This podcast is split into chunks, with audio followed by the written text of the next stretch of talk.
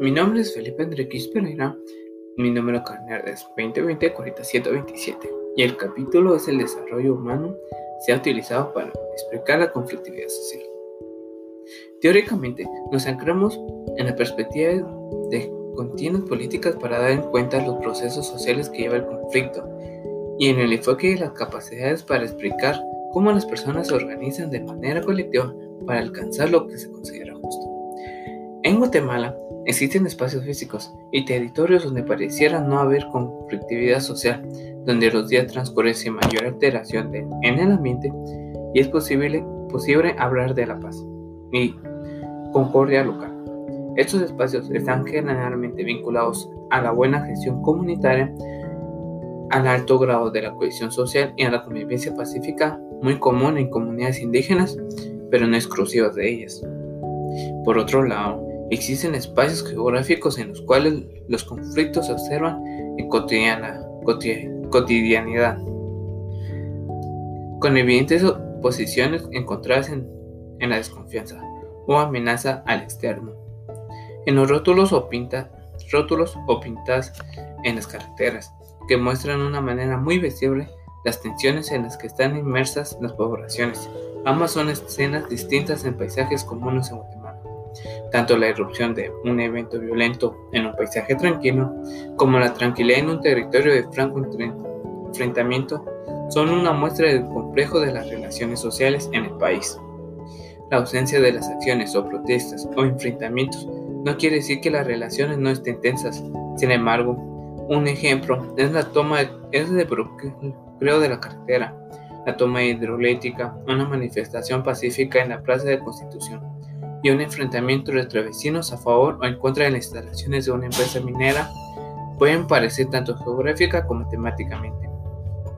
Pero las han unido en el discurso de los medios de comunicación y atención de instancias gubernamental, gubernamentales, un término común conflictivo social. Pero, ¿un Estado democrático concreta la naturaleza asegurando los derechos de todos, respetándolos y promoviéndolos? La experiencia primaria del conflicto es que él está articulado a condiciones de desigualdad y por ello, analizar la realidad económica en un momento determinado permite conocer las consecuencias políticas, pero también económicas y humanas. El esfuerzo que se realiza en la preparación para la vigencia de, algunas normas o principios asegura la calidad de los resultados.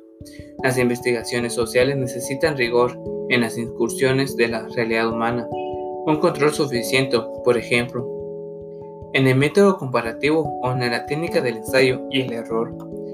Toda la afirmación que aluda con fines descriptivos a aspectos empíricos de la realidad deben estar acompañados por el origen o la fuente donde aquella viene.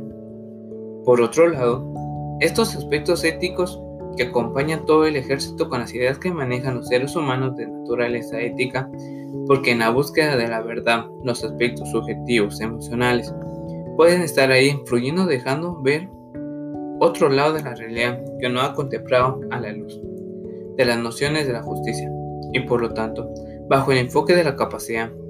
No hay que olvidar que el llamado realidad es también resultado de las relaciones humanas. Hay realidades ocultas a la mirada predominante que por ello no existen. Pretenden acercarnos a los múltiples conflictos sociales a los que un desarrollo que se impulsa en el país se centra en darle voz a la gente, en comprender los motivos y motivos de lucha sociales por el bienestar, su ideal de contribuir al diálogo por medio de la comprensión de nuestra historia y la diversidad de contexto.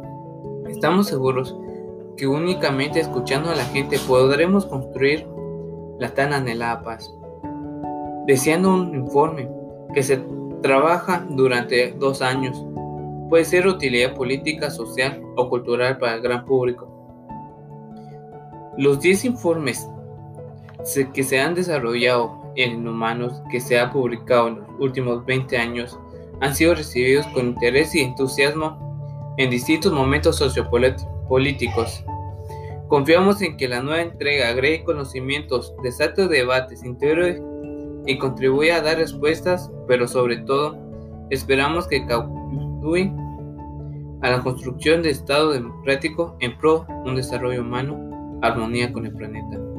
Esto no se da cuenta, esto no funciona. ¿Por qué razón?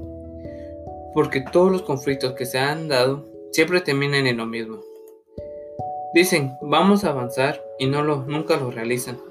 O simplemente mandan policías para que cierren eso, dando a entender que, los, que, la, que la comunidad no tiene voz ni voto.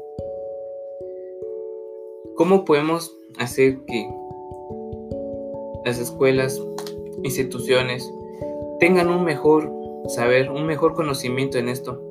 Pues fácil, dando a entender que siempre para querer algo hay que procesar. Es lo que nos están dando a entender, pero no.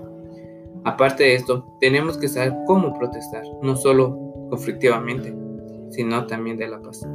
Muchas gracias.